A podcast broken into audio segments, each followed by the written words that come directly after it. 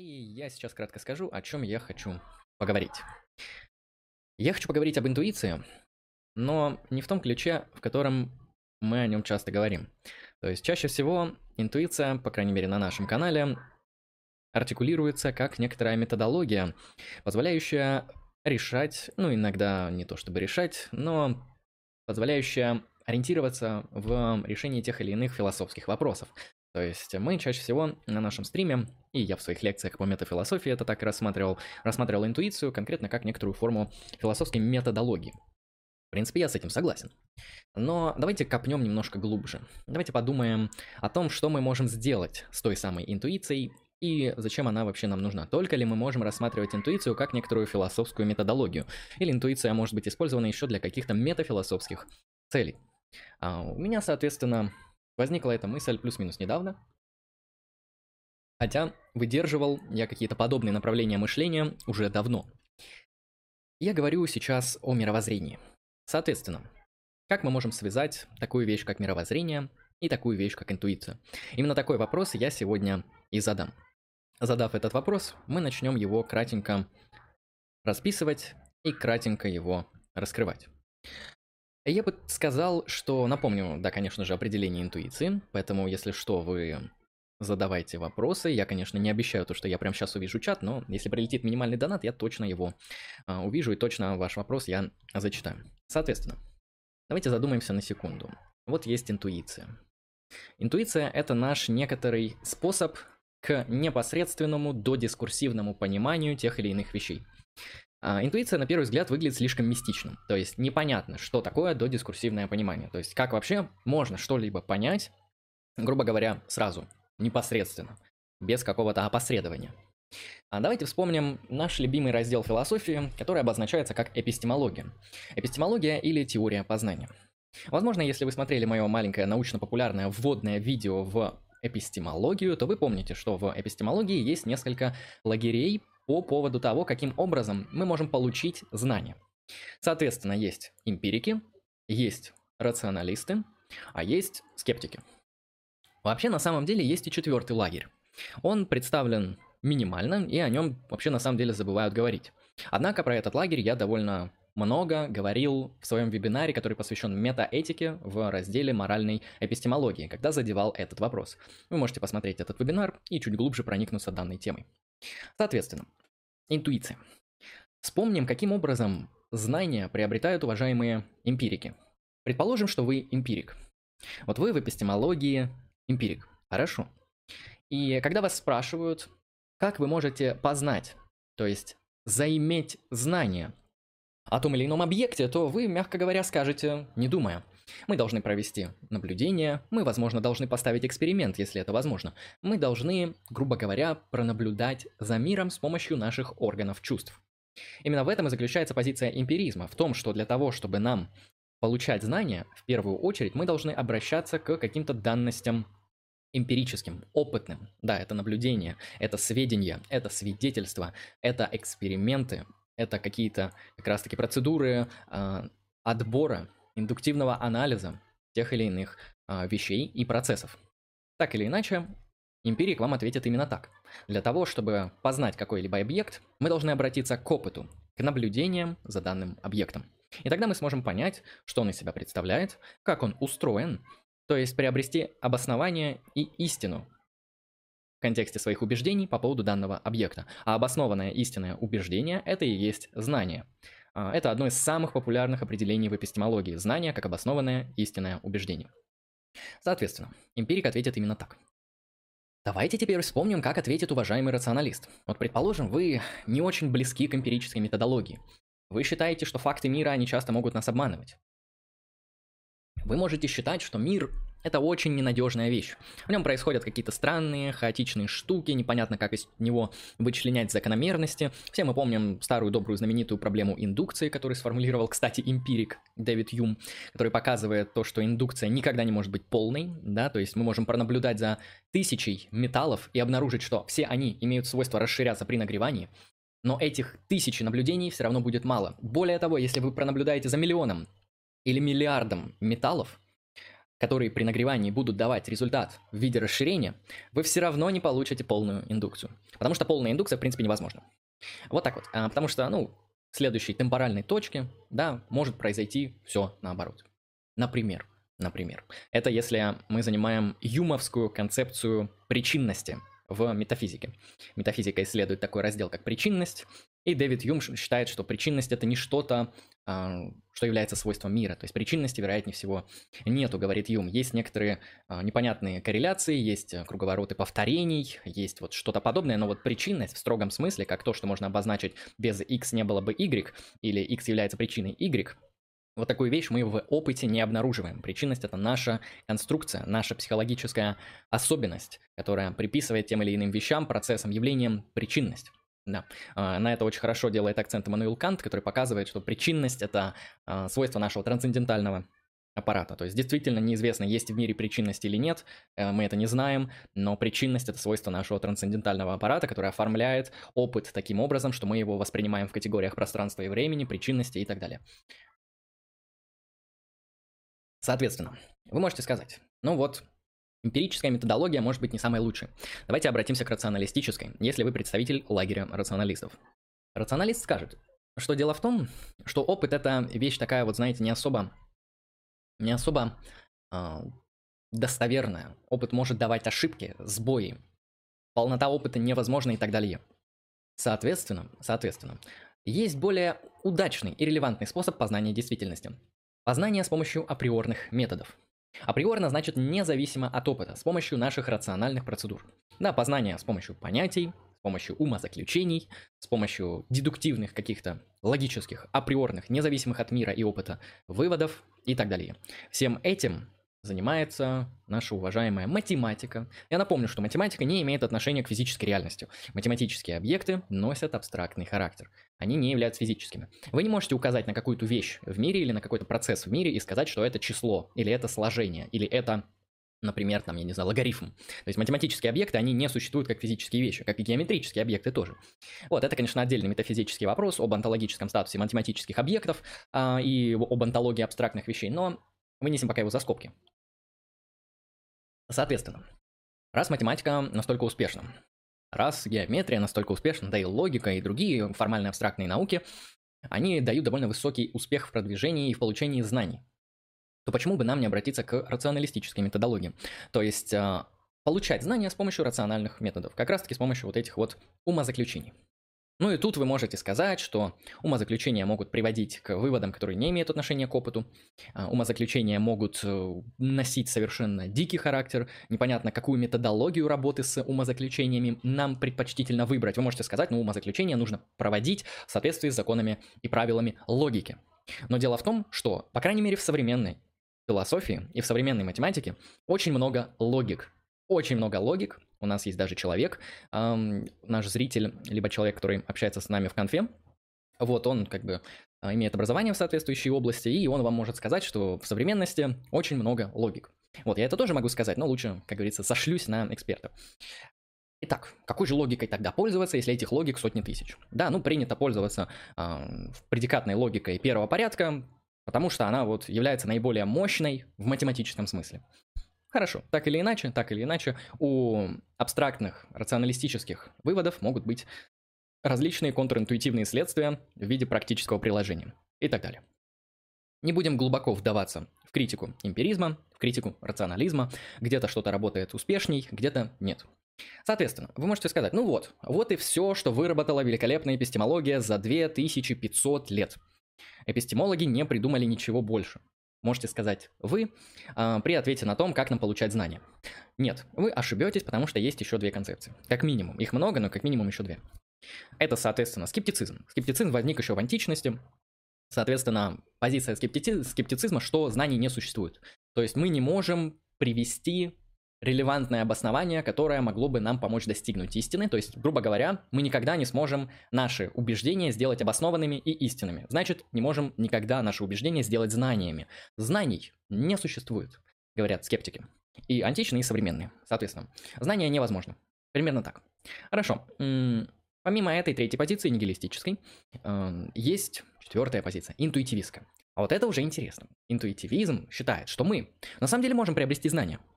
Но при этом нам не нужно обращаться к наблюдениям за миром. Нам не нужны факты мира. Нам не нужно проводить эксперименты, исследования, наблюдения, а, статистику делать, выборку и так далее. Нам не нужны эмпирические данные, чтобы что-то знать. Более того, нам не нужны рациональные, дедуктивные, априорные процедуры, чтобы понять, как устроен тот или иной объект, та или иная вещь. Есть наша интуиция, которая нам позволяет сразу, непосредственно, не обращаясь к каким-то сложным умозаключениям, не обращаясь к фактам, к статистике, к исследованию мира, сразу что-то понять. Мы сразу можем непосредственно что-то понять. И вот это вот непосредственное понимание чего-то, как истинного, это и есть интуиция. Такая способность есть у каждого человека. Не думайте, что такой способностью обладают только экстрасенсорные сущности в виде экстрасенсов. Это совершенно не так. Потому что интуиция – это, судя по всему, некоторое наше а, ментальное свойство, которое мы получили в результате долгих, долгих лет эволюции. То есть наша центральная нервная система устроена так, что мозг обрабатывает информацию, которую он получает, каким-то таким образом, что он получает знания еще до того, как мы провели дедуктивную и рациональное исследование объекта, и до того, как мы провели эмпирическое исследование этого объекта. Как-то, хоп, сразу, знаете, эм, узнал о чем-то и сразу понял, да. Как-то вот бах, сразу. Это еще откровением иногда называют, но не всегда. А, вот, часто интуиции, они возникают в практической рациональности, когда, например, вас спрашивают, как поступить правильно в этой ситуации. То есть, э, является ли измена моему партнеру чем-то плохим? Вам сразу скажут, ну, конечно же, это что-то плохое, ну ты что, это аморально. Когда вы спросите, почему? Возможно, человек начнет выстраивать какие-то дедуктивные умозаключения априорного характера. Например, он скажет, вот есть божественная команда, из этой божественной команды следует, что нельзя делать вот эти действия, твое действие подпадает под запрет этой божественной команды, следовательно, нельзя. Ну или в соответствии с категорическим императивом, там измена, это нарушение договора, нарушать договоры это плохо, вот в соответствии с категорическим императивом и так далее.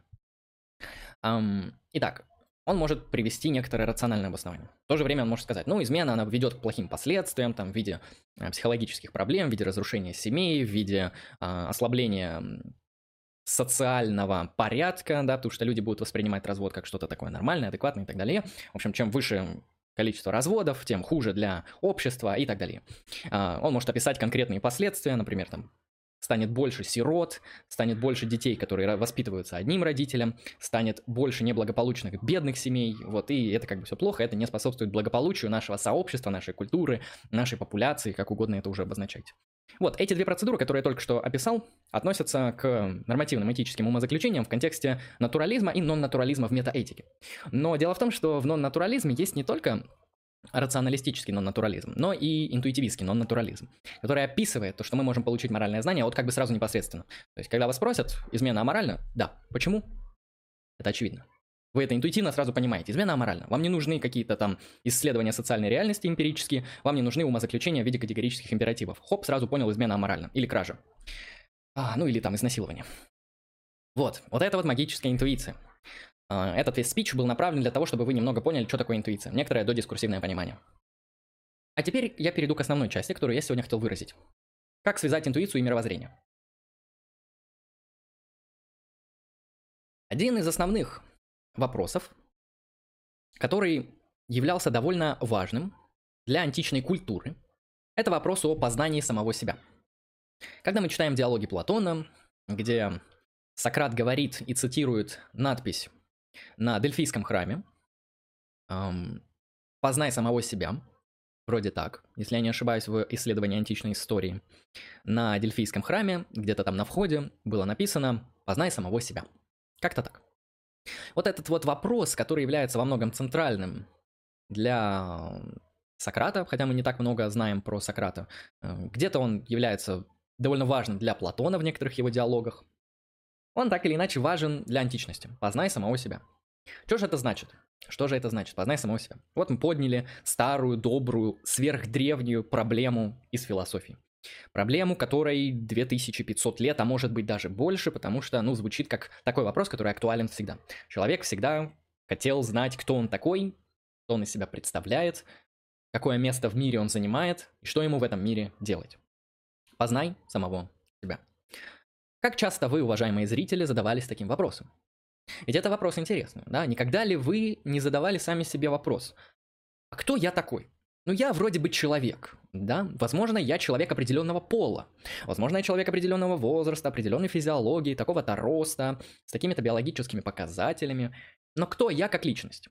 Вот. Кто-то из вас задавал себе подобный вопрос. То есть, э, чем я, как представитель вида человек, отличаюсь от других представителей вида человек, а в чем я от них не отличаюсь, а с ними совпадаю? Да? То есть рефлексия, да, пишут люди в чате, это рефлексия, это важно, абсолютно важно. Ну, просто рефлексия, она может быть направлена на множество вопросов и на множество кейсов, связанных а, с тем, что вообще происходит в мире. То есть, может быть, вас уволили с работы, и вы пытаетесь как бы понять, почему это произошло, потому что вам не выдали обоснования релевантного, и вы как бы рефлексируете по поводу чего вас уволили с работы. Это тоже рефлексия. Но это рефлексия над другим объектом, который нам менее интересен в данном разговоре. Нам интересно, что значит познай самого себя. Соответственно, соответственно, познай самого себя. Итак, как мы можем данное высказывание, которому уже очень много лет, которое является, ну, по факту, вечным фундаментальным вопросом, если не философии, то, в принципе, человеческой антропологии, э, перенести на современность? Как бы мы на него могли ответить в современности? И какую модель хотел бы предложить я, включив в это интуицию, которую я описал ранее, мировоззрение, метафилософию и философию? Как я это сейчас постараюсь вам все объединить? Я сделаю это кратко и немного вольно, потому что эта идея требует проработки. Это лишь первая проба пера. Возможно, в будущем на эту тему что-нибудь даже придется написать, если это будет успешно. Чтобы вы уже могли в свободное время это даже как-то почитать. Итак, познай самого себя. Платон, отвечая на этот вопрос, говорил о том, что у нас во многом существует некоторое врожденное знание. То есть человек это душа, душа не является материальным объектом Вселенной, то есть душа это некоторый абстрактный принцип, абстрактный принцип конкретного человека, который никогда не умирал, душа бессмертна, да, она не может умереть, она простая, она не разваливается. На другие части она никогда не умирала и никогда не рождалась. Душа это что-то вечно существующее в космосе. Соответственно, исходя из этого принципа, Платон считает, что душа, она циркулирует в мире, она перерождается в разных телах, когда она пребывает в мире идей, она наблюдает конкретные идеи, попадая в тело, она забывает эти идеи, но у нее остается некоторое припоминание. Припоминание того, что эта душа видела в мире идей. Ну, как-то так. Звучит очень мистично. Судя по всему, Платон, как бы, наверное, придерживался немножечко иных позиций в своем неписанном учении, в своем устном учении, о котором мы довольно мало знаем. Но изображал это в виде вот этого мифа. В виде мифа о припоминании, о бессмертной душе, о душе, которая вечно циркулирует в круговороте бытия. Очень напоминает э, восточной религии, не так ли? То есть в какой восточной религии вы после смерти как бы перерождаетесь? У Платона, я насколько понимаю, душа, она всегда перерождается в человека. В восточных религиях ваша душа, она может переродиться не в человека. Может переродиться, как я понимаю, в физический объект, например, в камень, может переродиться в эм, животное. Например, в животное или в растение. Что тоже интересно. Какая надпись? Спрашивают. Надпись «Познай самого себя». Хорошо. М говоря об этом, говоря об этой концепции припоминания, платоновской. Я, кстати, напомню, что Платон считал, что души у людей разные, потому что в раю, в платоническом раю, в абстрактном мире идей, эти души наблюдают разные идеи. Некоторые души, грубо говоря, наблюдают идею мудрости, и потом они как бы возрождаются в теле и становятся философами, потому что философы это те, кто ближе всего приобщены к мудрости. Некоторые э, лю... ой, простите, некоторые души в этом раю наблюдают другие идеи. Например, идеи, связанные с честью, со славой, с доблестью, с мужеством. И, соответственно, воплощаясь в теле, эти люди становятся воинами в платоновской социальной антологии. То есть люди, они по Платону имеют антологическую предопределенность, которая задается вот этим метафизическим пребыванием души в платоническом раю. А, ну, я напомню, Платон это античный грек, для него люди не особо равны. Да, люди они разные, и справедливость по Платону это то, это та ситуация в нашем сообществе, когда мы, учитывая разные способности души каждого человека, учитывая каждые особенности индивидуальные каждых людей, эм, распределили этих людей в сообществе таким образом, чтобы каждый занимался тем, к чему он наиболее приспособен. Вот, ну, то есть философ должен заниматься мышлением, воин должен заниматься войной, производитель должен заниматься производством. Грубо говоря, так, например. И это и будет справедливое государство, в котором каждый находится на своем месте, в соответствии со своим онтологическим статусом, в соответствии со своей предрасположенностью, определенной, эм, определенной вашей душой. Это социальная антология, следующая из нее социальная э, философия, да, а, простите, не социальная философия, политическая философия. Платон очень комплексный мужчина, э, мужчина. отвлекся на чат, там пишут про мужчин. Э, ну да, он мужчина, он очень комплексный, сильный, большой, здоровый мужчина и прекрасный философ. Хорошо. Соответственно, Теория припоминания. Как мы можем теорию припоминания из мифологического пространства перенести в секулярную, проинтерпретировать таким образом, чтобы эта концепция была актуальна для нас сейчас и при этом носила какую-то объяснительную ценность? Итак, как же это сделать? Задайтесь этим вопросом, подумайте. Сократ был боксером, э, Сократ был борцом. Судя по всему, он ходил на борьбу. А Платон, он был просто качком здоровым. Вот Платон, по-моему, ходил на бокс, а Сократ на борьбу. Ну, так или иначе, они были здоровые, физически прокачанные, сильные мужчины. Вот так вот, спортсмены. Из качалки.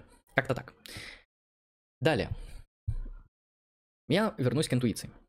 И покажу то, что каждый человек в некотором своем основании, в основании своего мышления, в основании своих убеждений имеет некоторую интуицию, которая за всем этим стоит, на основании которой вы формируете свои убеждения, на основании которой вы действуете. Запоминайте небольшую такую цепь. Интуиция, убеждение, действие. Ну или можно пойти от обратного. Вы как бы сначала действуете, потом вы можете посмотреть в соответствии с каким убеждением вы совершаете это действие, потом вы можете, посма- вы можете посмотреть и обнаружить, какая интуиция стоит за этим убеждением. То есть некоторое додискурсивное понимание, эм, которое делает вот это убеждение, то или иное, для вас вообще релевантным и соответствующим вашему мировоззрению. Итак, каждый человек имеет интуиции по тем или иным вопросам. Эти вопросы могут быть этического характера. Люди могут иметь интуитивные представления о том, что такое хорошо, что такое плохо и что такое благо. Люди могут в то же время иметь интуиции политического характера. Они могут считать, что такое общество является справедливым. Да, общество, в котором самые уязвимые слои населения имеют удобоваримый, адекватный уровень социального комфорта. Это интуиция Джона Ролза. Он считает, соответственно, что справедливость требует дистрибутивизма, то есть перераспределения доходов от наиболее успешных и богатых людей в пользу наименее успешных. Соответственно, соответственно, у людей есть моральные интуиции, у людей есть политические интуиции, у людей есть онтологические интуиции. Вот это самое интересное. То есть люди, они могут интуитивно считать, как устроен мир. Эм, то есть, когда вы, например, какому-то человеку начнете рассказывать про бытие души, например, он внеконфессиональный, вы ему говорите, ну вот у человека есть душа, она там как бы спасается, она там циркулирует в мире, она там как-то существует вне тела и так далее. И человек такой, ну в принципе да, интересная модель, неплохая. Только я считаю, что душа не перерождается, а спасается, например, в каком-то раю. Исходя из этого, мы можем сказать, что, что у человека уже есть базовая онтологическая интуиция, что душа, мать его, является бессмертной. Ну или абстрактной. Ну или такой, которая может существовать без тела. У человека может быть такая онтологическая интуиция. Uh, такие же интуиции есть у людей по поводу свободы воли. Многие люди считают, что свобода это отсутствие принуждения, а не способность поступать так, чтобы нарушать цепочки причинно-следственных связей мира. Многие люди также имеют интуиции в отношении существования самого совершенного существа, например, Бога, uh, что, в принципе, тождественно. Итак, итак, у людей есть онтологические интуиции, политические, этические, есть эстетические интуиции, есть эпистемологические интуиции. В общем, у людей полно интуиций в своем некотором мировоззрении. А вопрос, какое мировоззрение бывает? Первое предложение, которое я вам предлагаю здесь ввести, как явное и неявное, или явное и скрытое. Используя более научные и сложные слова, давайте используем такие вещи, как эксплицитное и имплицитное. Имплицитное – это скрытое мировоззрение, эксплицитное – это явленное, раскрытое мировоззрение. Соответственно, не каждый человек для себя эксплицирует свои взгляды. У каждого человека есть взгляды, совокупность убеждений и интуиции. Это, ну, это факт. Без них человек не мог бы даже в пространстве передвигаться, это очень сложно было бы. У человека есть некоторые убеждения о том, как устроен мир и как в этом мире действовать. Соответственно, большинство людей имеют эксплицитное мировоззрение – Неправильно сказал. Имплицитное, имплицитное мировоззрение. Сам, сам ввел термины, сам запутался. Да, плюс два новых слова, в которых я запутался. Имплицитное мировоззрение, то есть скрытое, неявное. То есть люди, они во многом как-то живут в мире, как-то действуют в соответствии с какими-то своими целями, в соответствии с какой-то концепцией блага, в соответствии с каким-то пониманием мира. Они их, э, сами эти концепции для себя не раскрывают, не проясняют, потому что чаще всего люди проясняют для себя эти вещи в каких ситуациях? Человека много свободного времени. Человек философ. а, человек-мыслитель, человеку нечем заняться, человек пытается разобраться с тем, кто он такой.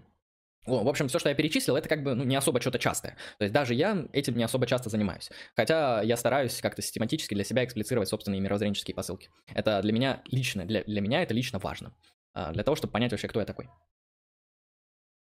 Итак, у людей есть скрытое мировоззрение. Но каждое скрытое мировоззрение может стать раскрытым, то есть эксплицироваться. Да? Да. По крайней мере, если то, что входит в мировоззрение человека, как-то можно записать в языковые конструкции, как-то засунуть в язык, то это уже хорошо. Это значит, что подобный тип мировоззрения может быть эксплицирован. Именно о нем мы будем говорить. Я сейчас не буду говорить о попытках описать мистический опыт разного характера, который на самом деле очень сложно описать, в принципе, а, в рамках языка. То есть, на мой взгляд, мистический опыт, он чаще всего выходит вообще за пределы лингвистического оформления. То есть, если мы и можем как-то описать мистический опыт, то только какими-то очень-очень-очень отдаленными метафорами. Итак, хорошо. Мы поняли, что у человека есть скрытое мировоззрение. У каждого. У подростка, у взрослого, человека, у старого человека.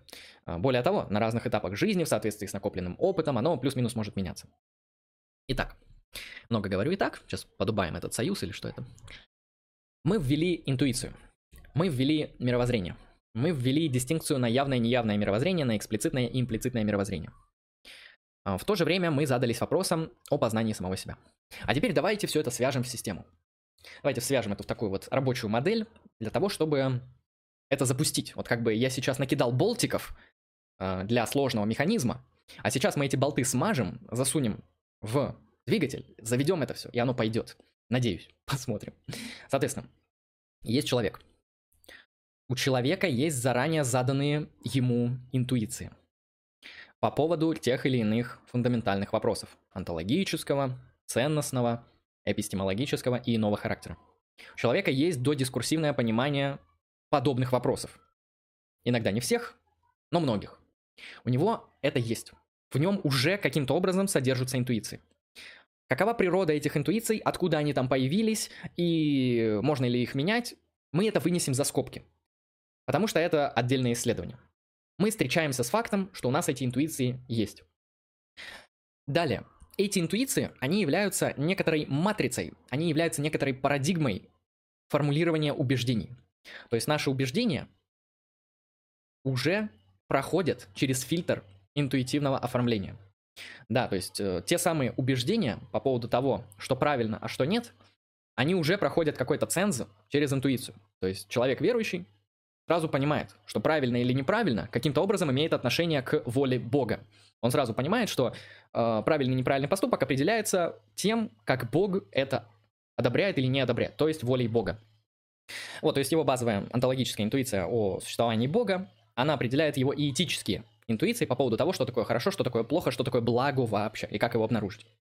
Эти блага, они формируют уже, формулируют конкретные убеждения, да, там, например, э, тот же самый верующий человек может говорить о том, что, ну, христианин, например, да, о том, что там, аборт аморален. Он может говорить, что анонизм аморален, если это католик. Э, не знаю, как там у протестантов, там этот вопрос сложный, но у католиков точно. Анонизм аморален. Э, гомосексуализм аморален. Вот, то есть в конкретные убеждения, за которыми стоит интуиция, что благо каким-то образом имеет отношение к Богу. То есть зависит от Бога. Хорошо. Мы поняли, что у человека есть интуиции. Мы поняли, что эти интуиции часто конвертируются, и вообще они определяют матрицу наших суждений. То есть та самая парадигма нашего мышления, которая связана с фундаментальными интуициями, формулирует возможность высказывания или возможность убеждений. Одни убеждения считаются релевантными для нас, другие нет. Некоторые вообще мы настолько стигматизируем и выносим за скобки, что не хотим о них даже слышать. Да, там, например, верующий человек не хочет слушать про то, что Бога нет. Он готов слушать про то, что там Бог, может быть, где-то неправильно поступил в Библии, или это очень спорный момент, когда Бог там говорит Авраам, убей своего ребенка, да, но верующий не готов слышать, что Бога нет. Как минимум. Например, мы берем какого-то верующего измысленного эксперимента, которого я выдумал. Я не знаю, есть такие или нет, неважно. Соответственно, мировоззрение. Здесь мы переходим к мировоззрению. Как раз таки те скрытые интуиции, они определяют возможность убеждений, которые формули... Э, формируются и создают систему мировоззрения. То есть мировоззрение, кратко, давайте его как-нибудь определим для удобства, это некоторая совокупность наших убеждений в отношении онтологических, эпистемологических, а также ценностных вопросов. Например, пусть будет так. Рабочее определение, если что, можно будет поменять, если как-то надо будет это доработать. Совокупность убеждений а, подобного характера. Хорошо. Соответственно, встает вопрос. Вот это мировоззрение определяется базовой интуицией. Это мировоззрение формулируется базовыми интуициями по тем или иным вопросам. Грубо говоря, эти интуиции, они и являются некоторыми ну, фундаментальными посылками, формулирующим те или иные наши убеждения, которые уже потом комбинируются в мировоззренческую систему скрытого, явного или неявного характера. Вот этот вот вся мешанина, да, человек с его интуициями, с его убеждениями, с взаимосвязью этих убеждений, которые для него ясны, либо не ясны, проработаны или не проработаны, представляет вот такое вот сложное нагромождение человеческих верований, которые имеют такую-то генеалогию.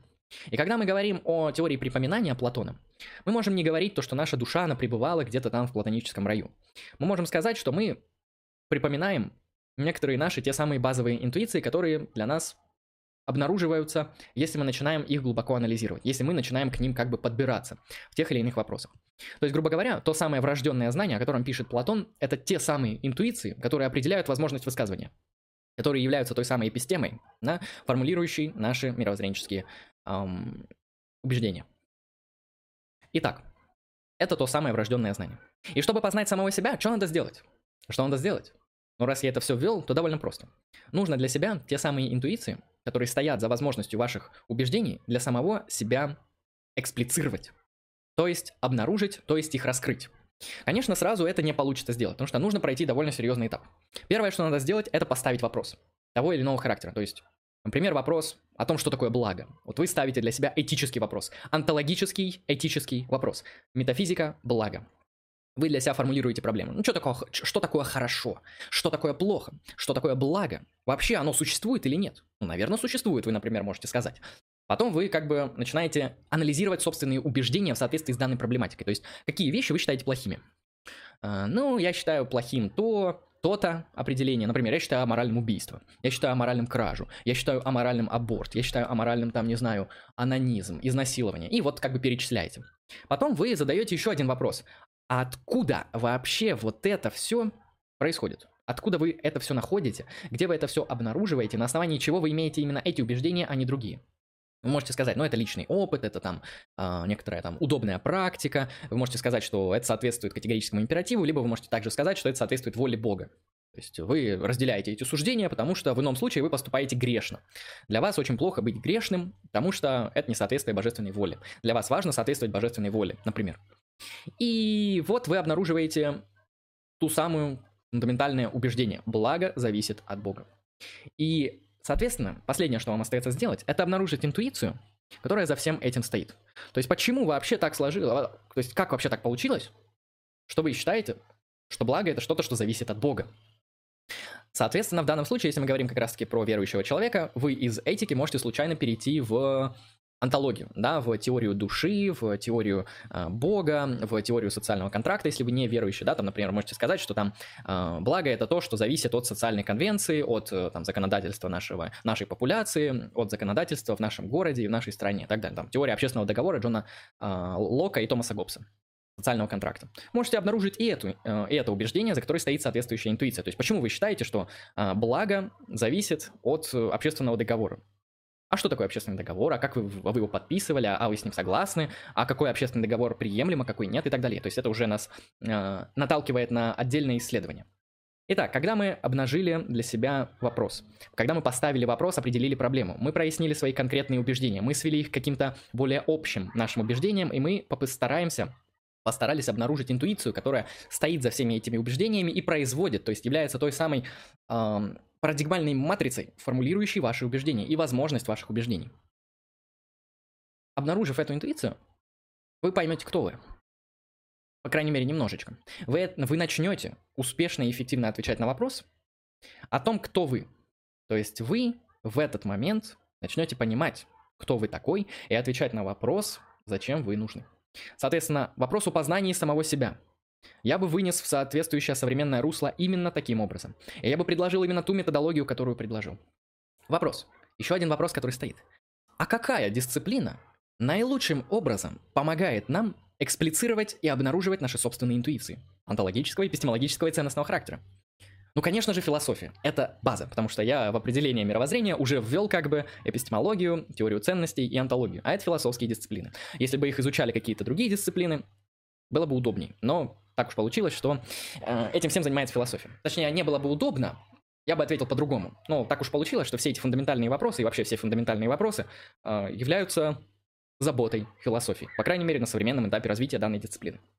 Итак, Философия таким образом формулируется мной. И это сейчас будет метафилософское исследование самой природы философии. Мы сейчас поговорим о целях философии. Я считаю, что у философии множество целей, как теоретического, так и прикладного характера. И в это множество целей входит одна. Именно эта цель сейчас будет мной озвучена. И именно про нее я сейчас очень много говорил, почти час. Эта цель может быть сформулирована следующим образом. Философия нужна для того, чтобы эксплицировать наши интуиции. То есть философия нужна для обнаружения наших собственных интуиций. Более того, помимо обнаружения данных интуиций, философия может их концептуализировать. Она может их как-то закреплять в пропозициональных структурах, она может их как-то включать в какую-то философскую теорию антологического, эпистемологического, ценностного характера. Эм, соответственно, одна из целей философии это экспликация нашего мировоззрения, то есть обнаружение наших базовых мировоззренческих пропозиций, обнаружение наших базовых, определяющих наше мировоззрение интуиций. Философия нужна для этого. Не только, у философии много целей, но это одна из них. И знаете, что самое интересное? Когда я приходил на философский факультет, когда я сам интересовался философией, я замечал, что мной и другими людьми, множеством других людей, движило, двигало их именно то, что они хотят разобраться какие из тысячи философских позиций соответствуют именно этим людям. Эти люди прямо хотели понять, какая из предложенных в истории философии концепций наилучшим образом описывает именно их взгляды. Фило- люди обращались к философии, чтобы узнать, кто они такие. Они хотели заниматься философией для того, чтобы обнажить свои собственные интуиции и понять, что им близко, что им интересно, каких взглядов на природу реальности, на природу познания и на природу блага э, они придерживаются, что им ближе. Примерно так.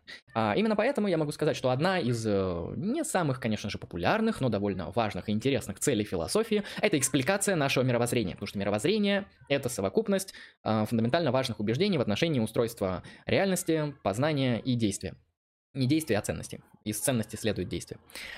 Исходя из этого, исходя из этого, философия ставит своей целью обнаружение и экспликацию наших мировоззренческих интуиций. Более того, это только первый этап. Философия вам поможет их обнаружить, и она сделает это успешно. Затем, когда вы обнаружите свои интуиции по тем или иным вопросам, философии, вы сможете также сравнить, насколько эти интуиции соотносятся с другими вашими интуициями по другим вопросам.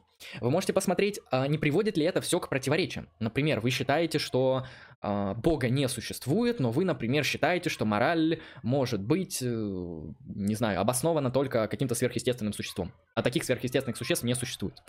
Uh, ну, это, кстати, не совсем противоречие, это просто некоторое такое обнаружение, которое сможет, может с вами произойти, когда вы начнете анализировать ваши интуиции. Вот, то есть философия, она не только вам может их описать, она не только может вам эти интуиции сформулировать в контексте конкретных позиций.